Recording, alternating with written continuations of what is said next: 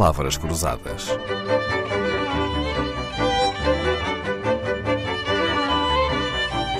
Porque quase tudo é uma questão de semântica.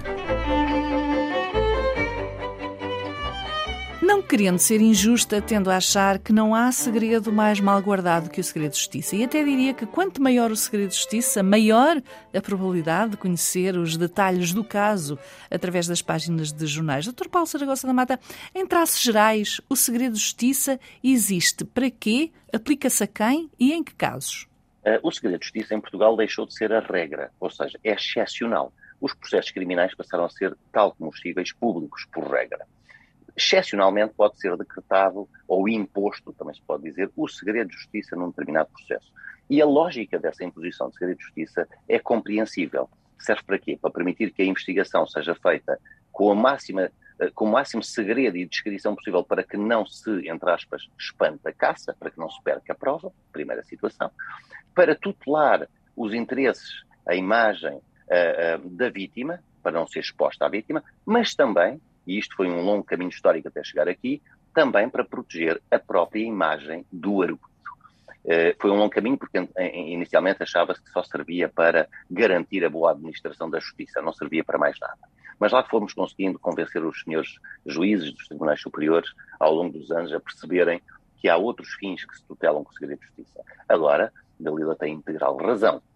A melhor maneira de querer que um caso seja tornado o público o mais possível é sujeitá-lo a segredo de justiça. Porquê? Porque aguça o apetite de quem está fora, nomeadamente da comunicação social, que quer trazer a público aquilo que não é conhecido, nada melhor do que ser segredo para ter que ser divulgado, uh, é isso é que é uma caixa, é isso é que é um furo, mas também porque uh, o sistema uh, judiciário português tem uma certa tendência para não conseguir guardar o segredo de justiça. E quando eu digo isto, estou a falar com alguma ironia. Quer os sujeitos processuais que são os arguídos, os assistentes, ou seja, as vítimas que se constituem como auxiliares do Ministério Público, quer as próprias autoridades judiciárias, por vezes, têm interesse em que aquilo que está em segredo saia. E eu explico porquê. Porque muitas vezes o segredo de justiça é violado para que o público perceba que há alguém que praticou um mal feito horrível, que tem que ser perseguido. E a melhor maneira de legitimar as atitudes agressivas das autoridades, legitimar popularmente as atitudes Sim, como uma forma de pressão, não é? Pressionar. Exatamente. Aliás, tenho um caso muito curioso, em que um, o, o, o, antes de haver uh, buscas, apreensões, detenções, as semanas anteriores a esses atos agressivos dos arguídos foram semanas de intensa comunicação social em que era divulgado, como se não se quisesse que fosse divulgado, uh, o conteúdo do processo. Bom, e a violação então, do segredo de justiça deve ser também dos crimes menos punidos em Portugal. Acha que para lá do discurso oficial há uma certa complacência na detecção e punição de quem viola o segredo de justiça? Quase até como se houvesse um segredo de justiça bom e um segredo de justiça mau. Às vezes é bom, outras vezes é mau, com suas conveniências. É, não tenho nenhuma dúvida, e a minha resposta é o mais incorreta possível de um ponto de vista de, de, comunicação, mas vou ter que o dizer, não tenho dúvida absolutamente nenhuma de que há um segredo de justiça bom e um segredo de justiça mau. O segredo de justiça bom é aquele que permite às autoridades fazerem a sua investigação com descrição e sem que ninguém possa lá entrar, como diz o povo, meter o bedelho. O segredo de justiça mau é aquele que tutela os interesses de não conhecimento público uh, da vida e das atividades do arguido. É assim que a coisa é vista. E, portanto, eu sempre fui um defensor muito aguerrido do segredo de justiça, uh, confrontado com uma experiência de vida em que o segredo de justiça é manipulado e utilizado pelo poder do Estado uh, para ainda desequilibrar mais os pratos de uma balança, em que de um lado está o poder público, do outro lado está um privado a defender-se, cheguei à conclusão de que o segredo de justiça devia desaparecer totalmente. Ah, é? Totalmente. Acho que sim. Se a letra da lei saísse. Da... Doutor, se a letra da lei saísse da sua caneta, então o que é que decidiria?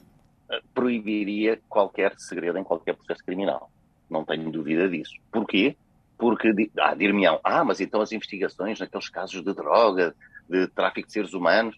Eh, não, eu proibiria o segredo de justiça em todos os processos e deixaria segredo de justiça nesses muito especiais dois ou três tipos de crime mas não na criminalidade económica ou financeira em geral. Por exemplo, também deixaria o segredo de justiça no caso dos processos de maus tratos e abusos sexuais a menores. Porquê? Para tutela da intimidade uh, do, do, da vítima. Mas por, a, a, regra da proibição de segredo, ou seja, a regra da publicidade do processo, seria muito mais abrangente. Não permitiria seguramente, a lei que saísse da, da minha caneta, não permitiria seguramente que o segredo de justiça fosse aplicado pelo Ministério Público ou por um juiz uh, livremente a, a, qualquer crime que esteja a ser investigado. Porque o, o que eu vejo é que, na prática, o segredo de justiça é mais um instrumento utilizado para o desequilíbrio dos pratos da balança, quando um dos objetivos da lei é que haja uma paridade, tanta paridade quanto possível, dentro do processo penal. E essa paridade não só não existe de facto, poder do Estado é o poder do Estado, uh, contra um particular não, não tem nenhuma comparação. O Estado agride, invade a vida do particular e o particular não pode sequer fazer investigação privada, está proibido de fazer, todo o poder de investigação está no Estado e, portanto, desequilibra os pratos da balança e cria uma situação muito desagradável, é que o segredo de justiça é gerido, ou a violação do segredo é gerida, para atingir fins que não têm nada a ver com a lei.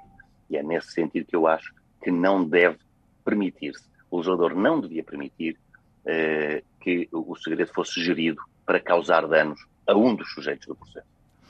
E não é segredo para ninguém que Paulo Saragossa da Mata é um dos melhores da sua geração. Advogado desde 1995, especializou-se em criminalidade económica financeira, no escritório que fundou com o seu nome. É frequente vermos as suas opiniões e comentários na televisão e na rádio. Esta semana fez-se justiça, trazendo à Antena 2. Mas este quinteto de violinos obriga-nos às despedidas, não sem antes agradecer o seu tempo e as suas sábias palavras que foram gravadas e sonorizadas por Leonor Matos. Palavras Cruzadas, um programa de Dalila Carvalho.